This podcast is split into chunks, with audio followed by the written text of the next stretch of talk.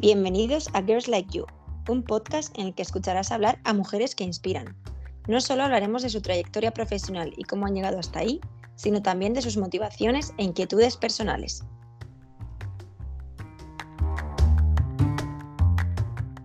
Bienvenidos un día más a Girls Like You.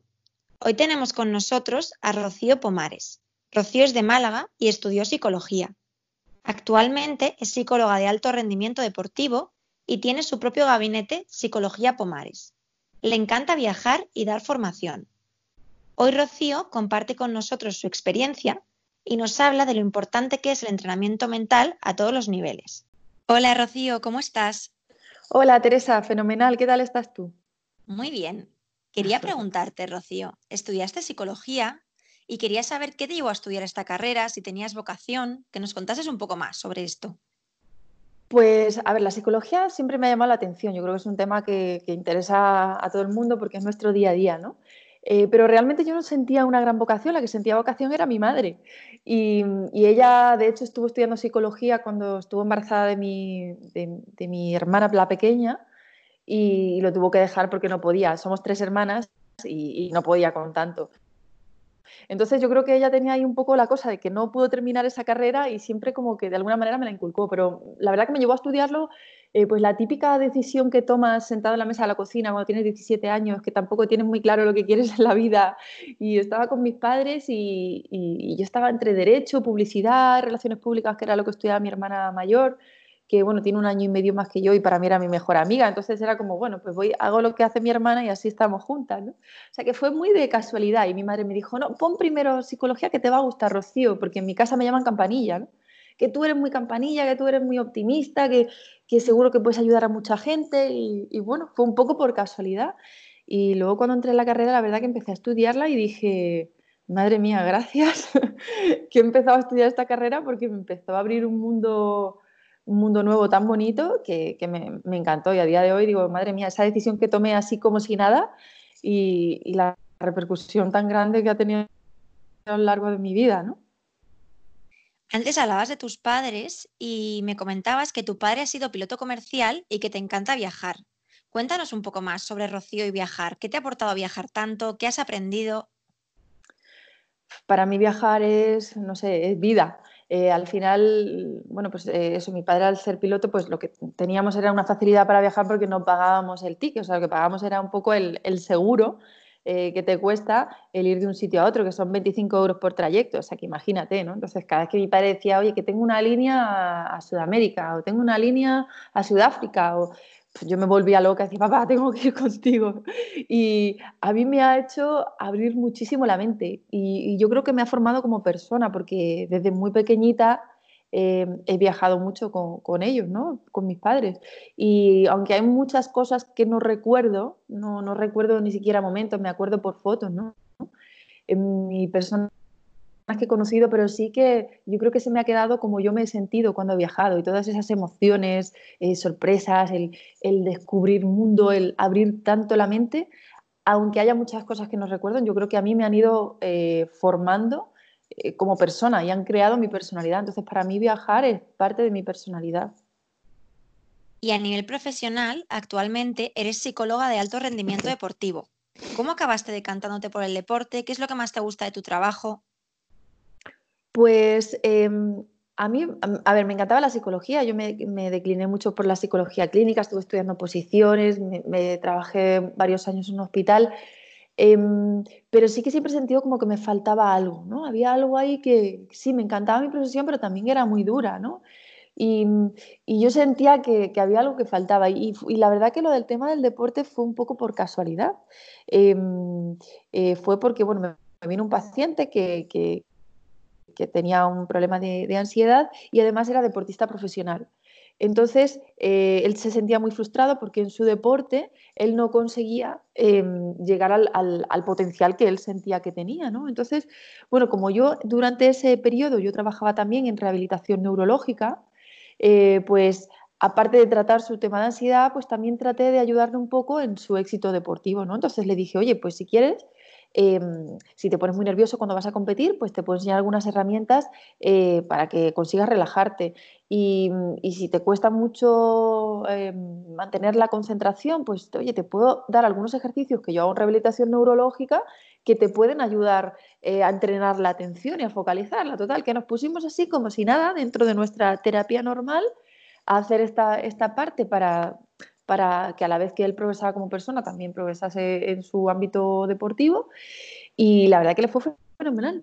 Se eh, empezó a escalar puestos, y la gente, bueno, sus compañeros empezaron a preguntarle que cómo lo había hecho para en, pocos meses mm, destacar de esta manera y él entonces le dijo que estoy trabajando con una psicóloga y me ha mandado algunos ejercicios y me están viniendo muy bien. Y así fue que empezaron a venir eh, deportistas de ese ámbito eh, poquito a poco empezaron a, llamarme y, sin quererlo, o sea, fue, fue casi casualidad y a mí la verdad que me empezó a encantar porque era como esa parte que yo echaba de menos pero que no sabía qué era.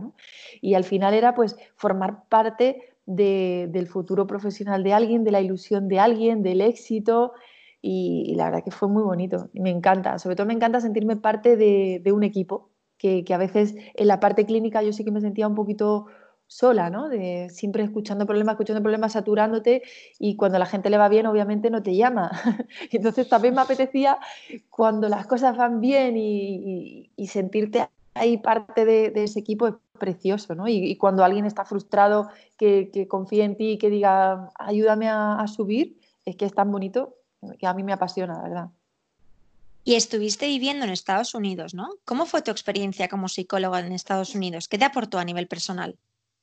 Eh, bueno, yo siempre habría, había querido vivir en Estados Unidos. Sí que desde pequeña he ido en varias ocasiones a una familia que para mí son mi familia. Yo eh, con 14 años fui, pues lo típico, que vas un mes de intercambio y estuve en Filadelfia y allí conocí a una familia que, a día de hoy seguimos en, en, contacto, a los que quiero un montón. Los llamo de hecho mis padres y mis hermanas americanas y, siempre he querido pues, hacer algo allí, ¿no? Pero bueno, cuando tienes pareja, estás estudiando, dices, no me voy a Estados Unidos. Entonces fue un momento en que lo dejé con, con la pareja que tenía y, dije, esta es mi oportunidad para, para, formarme, sobre todo porque veía que el, tema deportivo aquí en España eh, estaba muy, muy poco avanzado, había alguna formación, pero muy teórica y yo ya estaba cansada de formaciones teóricas que, bueno, que luego llevadas a la práctica eran muy difícil, ¿sabes? Que te quedas como sin herramientas. Y, la verdad que allí aprendí muchísimo. Yo no intervine como psicóloga, yo tuve la suerte, a través de un contacto, em, de estar en contacto con psicólogos de Estados Unidos que me enseñaron muchísimo. Yo lo único que hacía era mirar, pero a mí eso me aportó, me aportó mucho más que a lo mejor estar estudiando en casa una teoría que no me iba a llevar a ningún sitio. ¿no? Y además, lo que más me aportó em, fue que que conseguí enlazar la parte deportiva también por casualidad, a veces, no sé, tantas casualidades te van llevando a lo que al final vas a hacer, ¿no?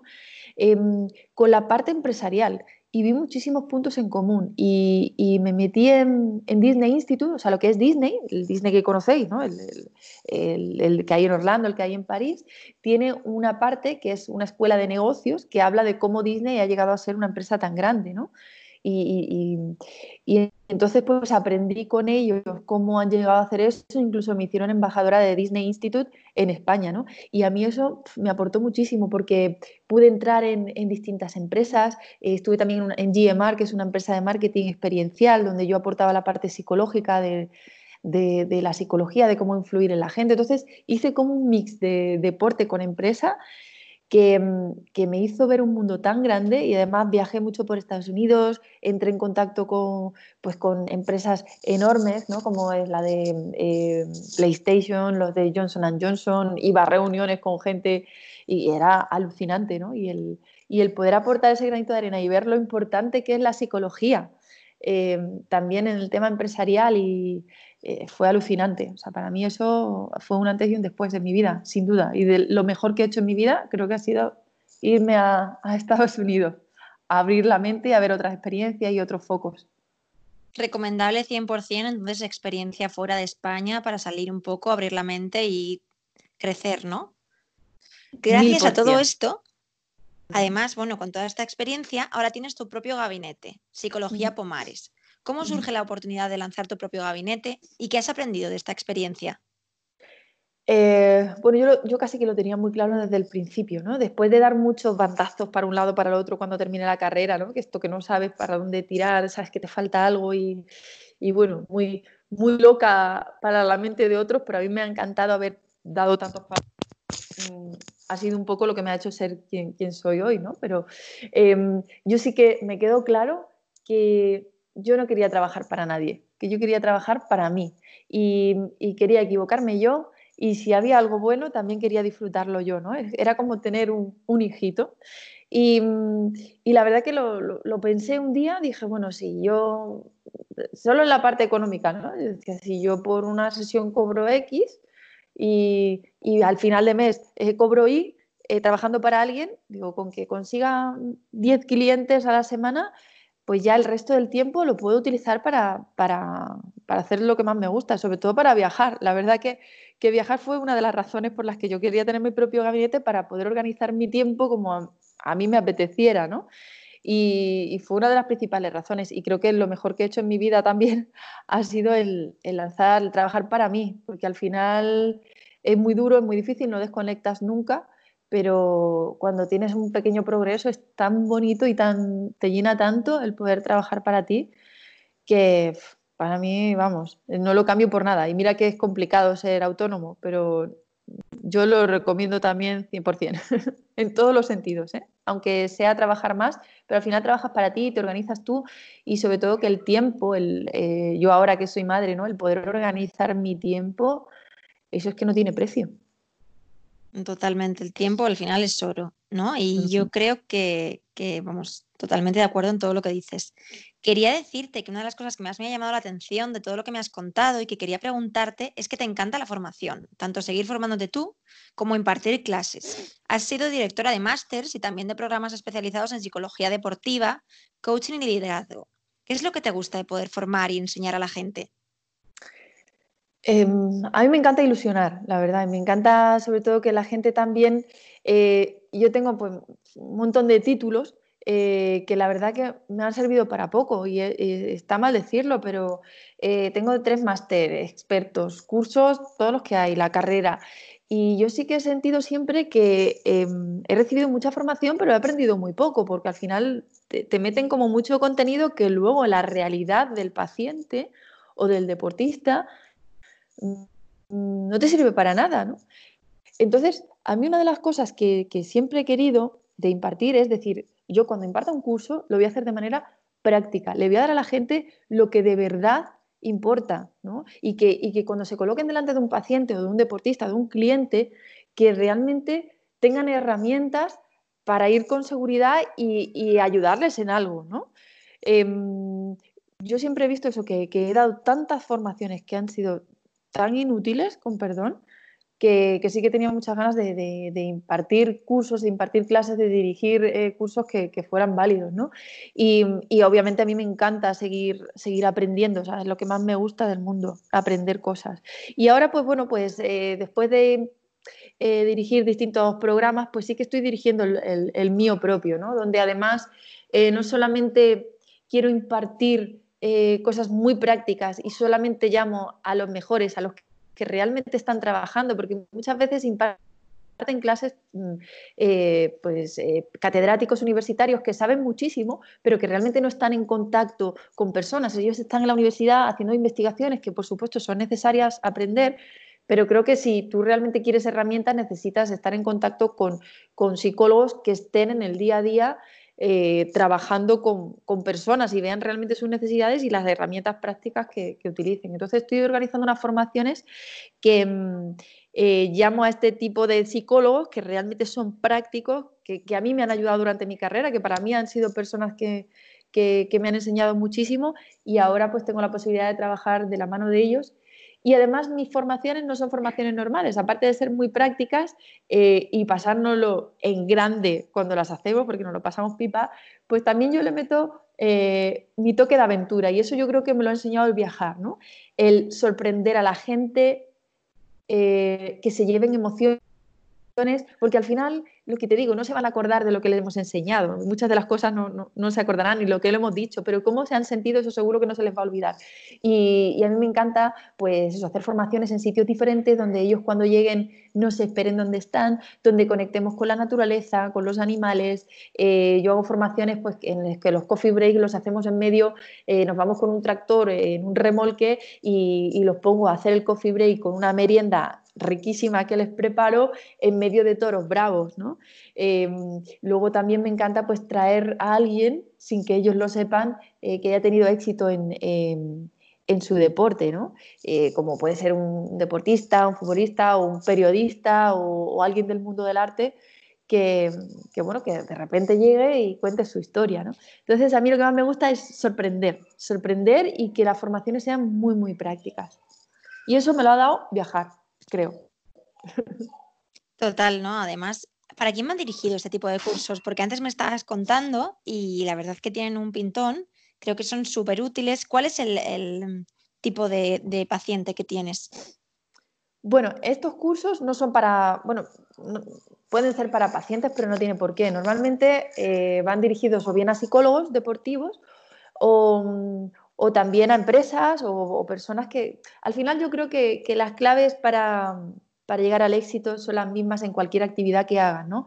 Pero sí que es cierto que desde el ámbito del deporte como que se entienden mejor, ¿no? Todo el mundo ha jugado algún partidillo de pádel, todo el mundo, no sé, sabe lo que es la frustración y a través del deporte, de ejercicios, de juegos, pues yo creo que es muy fácil entenderlo. Entonces, realmente eh, yo tengo un curso de experto en psicología que imparto, que es dirigido a psicólogos eh, pero también admito la entrada de entrenadores dependiendo un poco de su perfil, ahí sí que soy un poquito más selectiva, ¿no?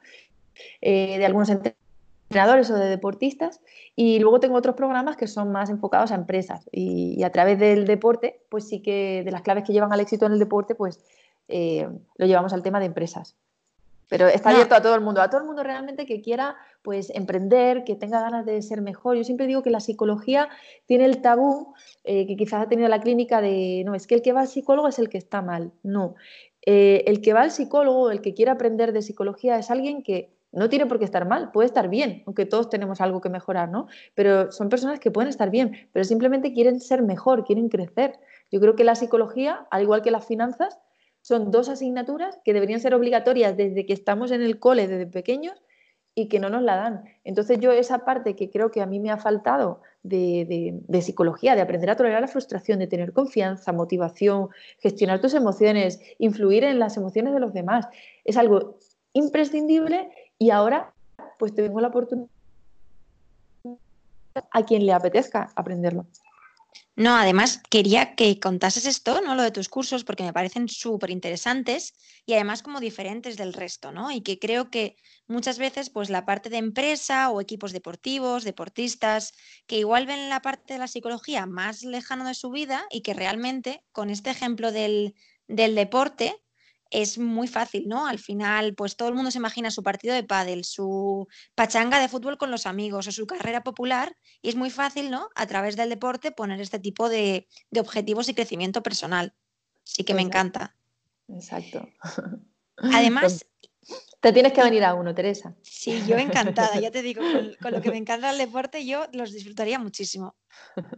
Además, impartes conferencias sobre psicología deportiva y colaboras con medios de comunicación como Vistar Plus, Marca, El Mundo, Expansión. ¿Cómo surge la oportunidad y qué has aprendido de toda esta parte de medios de comunicación? Pues mira, la oportunidad surge eh, un poco por casualidad que me propusieron, yo trabajaba bastante en el mundo del golf y entonces hubo un, chico que tenía un, canal en YouTube de Andalucía Golf Televisión y, me dijo, oye Rocío, ¿tú harías vídeos de, psicología así cortitos y tal? Y le dijo, pues sí, hace ya bastantes años. Vale, pues hago unos, vídeos y, los vendes en tu canal. Y, la verdad que lo que aprendí que si haces pequeños vídeos donde regalas parte de tus conocimientos a la gente, em, al final vídeos en, este canal tan potente como puede ser YouTube o como estás haciendo tú en Spotify, ¿no? Em, eh, te abres al mundo entero. Y, aunque mucha gente es reticente a hacerlo porque no quiere regalar sus conocimientos, yo creo que es muy importante que tú aportes, que tú des. Y si lo haces en un canal como YouTube, que es una ventana tan abierta, pues a mí la verdad que me dio unas oportunidades que yo ni siquiera esperaba. Yo lo hice un poco porque Álvaro me pareció un tío estupendo, me lo dijo y dije, bueno, pues vale, mira, fue una experiencia más, ¿no? También Vamos a probar. Vamos a probar. Y, fue espectacular, o sea, la cantidad de gente que me contactó, lo conocida que me hice en el mundo, eh, fue espectacular. Y fue a raíz de ahí que, claro, la gente va viendo, pues le das unas pildoritas, le ayuda, le gusta, y a partir de ahí, eh, pues te van contactando, te van pidiendo cosas y fue pues eso, pues eh, el boca a boca, al final es el boca a boca, ¿no? Que, te da a conocer y, fue por esto. Yo a día de hoy, cuando a mí me preguntan, yo recomiendo 100% eh, hacer estos pequeños vídeos en YouTube, que a mí me fueron de casualidad, pero el que, el que quiera realmente darse a conocer, creo que es espectacular. Sobre todo que, que des algo de lo que no, no te vendas, no venderte, sino dar. Dar para que la gente realmente diga, me gusta lo que me dicen y, lo compro, ¿no? Pero eh, no es venderte, sino regalar, porque al final cuando das, terminas recibiendo.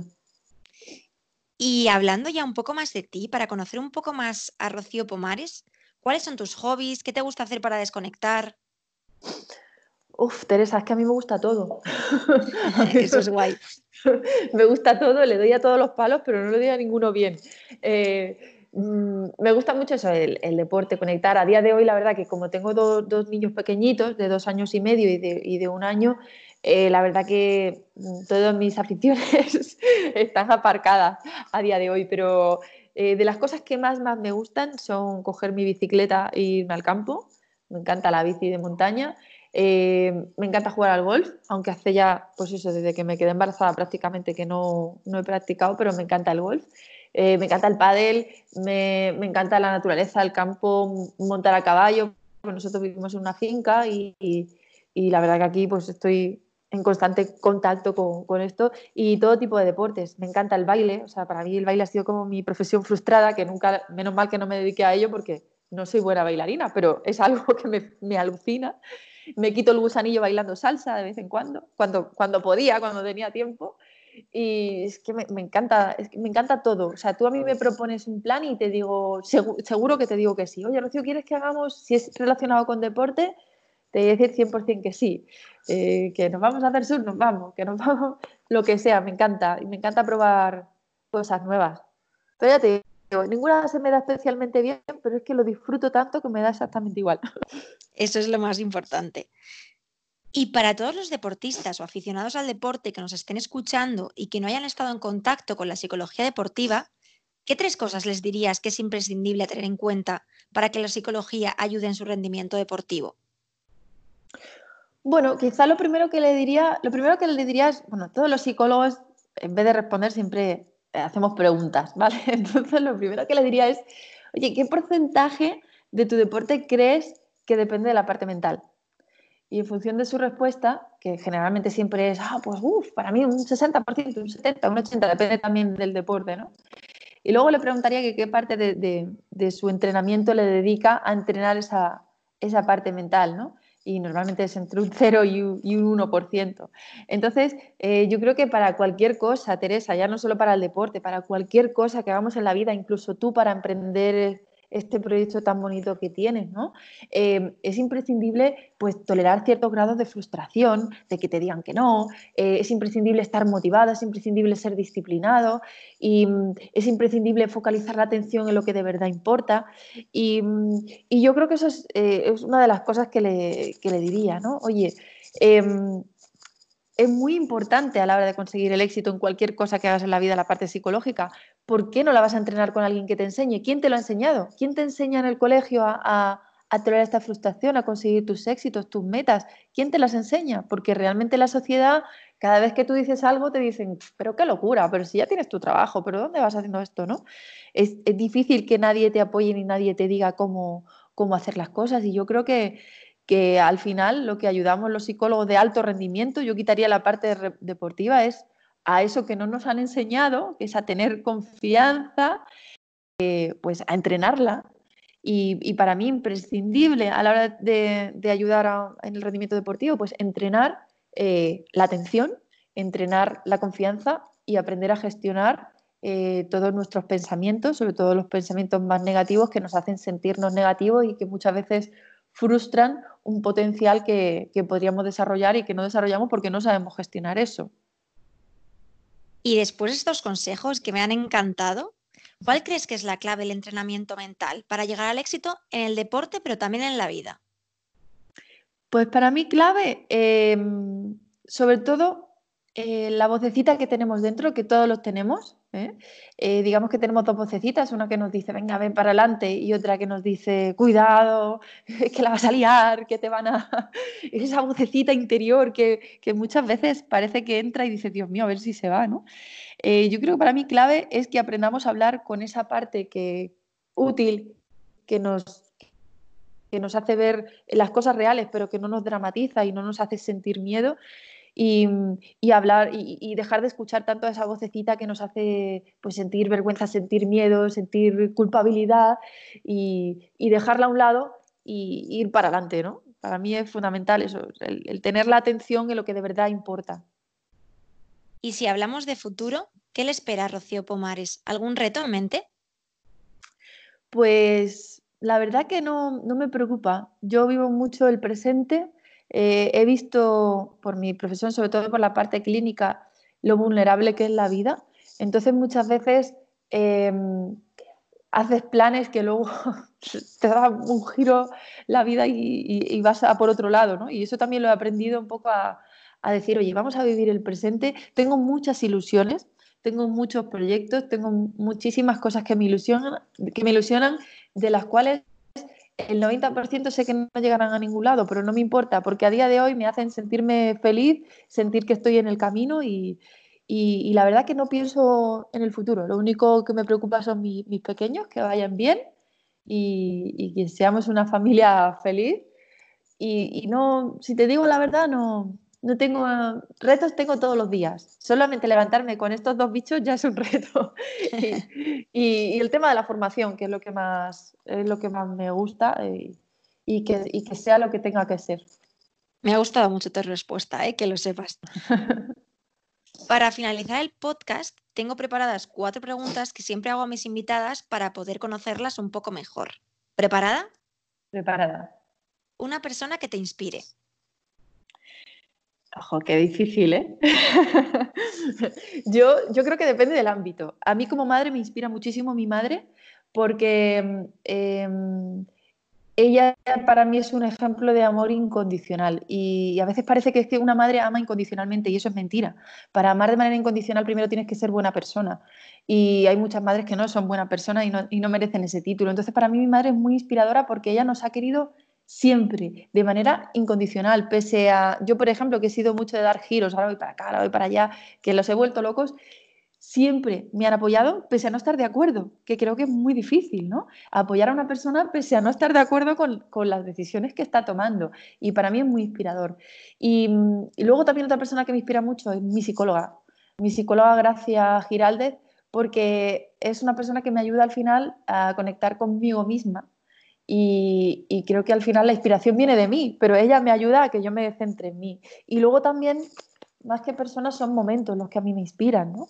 Em, eh, momentos, sobre todo momentos en los que puedo conectar conmigo, cuando estoy en la naturaleza, en, las que, en, los que me escucho a mí, me gusta mucho. Y por supuesto, em, máxima inspiración eh, para mí, deportistas paralímpicos, que, pues, esa capacidad para adaptarse a la situación, para salir reforzados, para em, adaptarse a un mundo que está hecho para tener dos brazos, dos piernas, vista, oídos y, darle la vuelta y adaptarse a ese mundo. Para mí ellos son súper inspiradores, me parecen superhéroes y, y, me encanta hablar con ellos porque, no sé, hacen que, que vea la vida como más fácil. Y tanto que superhéroes. ¿Una frase que te motive? Pues, a ver, una frase que me digo mucho, que es de cosecha propia, es piensa útil y acertarás. Em, y te la explico, ¿vale? Em, creo que muchas veces, em, eh, por ejemplo, en el deporte, ¿no?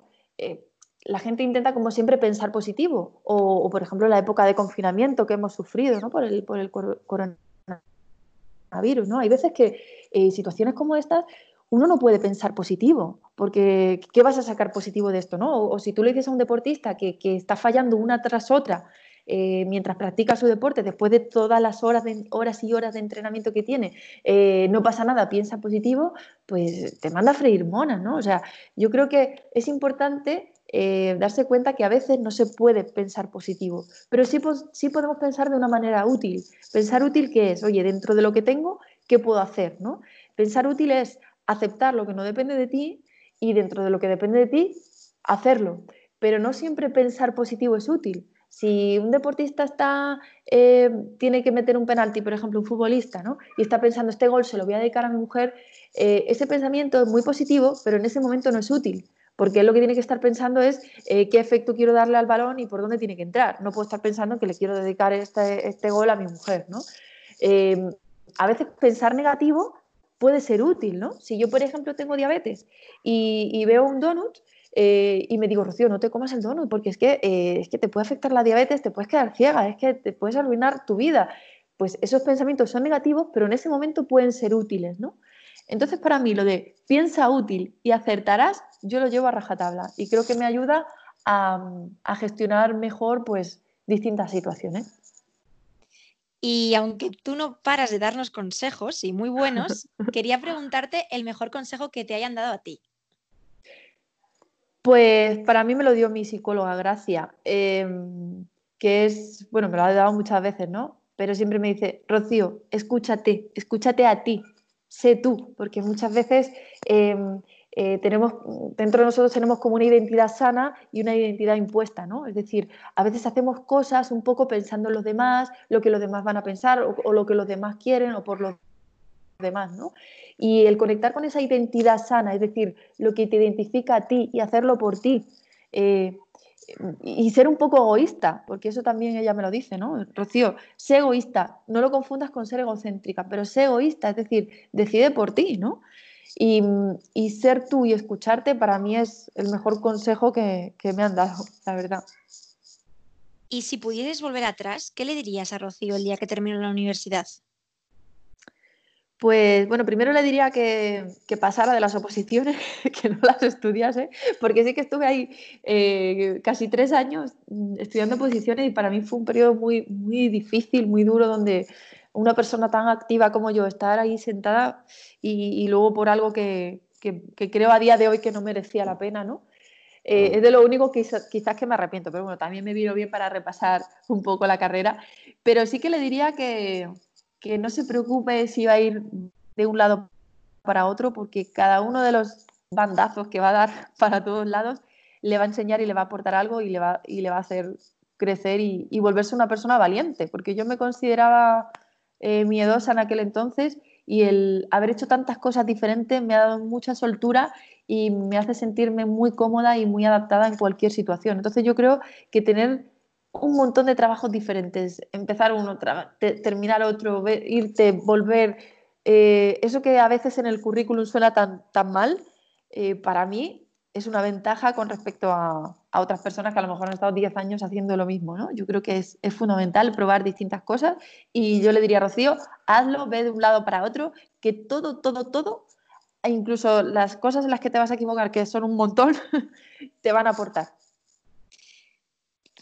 Muchísimas gracias, Rocío. Ha sido un placer tenerte aquí, me ha encantado, ha sido una entrevista muy especial y espero poderte ver en alguna de tus formaciones pronto porque me has dejado con las ganas y seguro que a todo el mundo que nos está escuchando también. Y nada, que vaya genial, muchísimo éxito.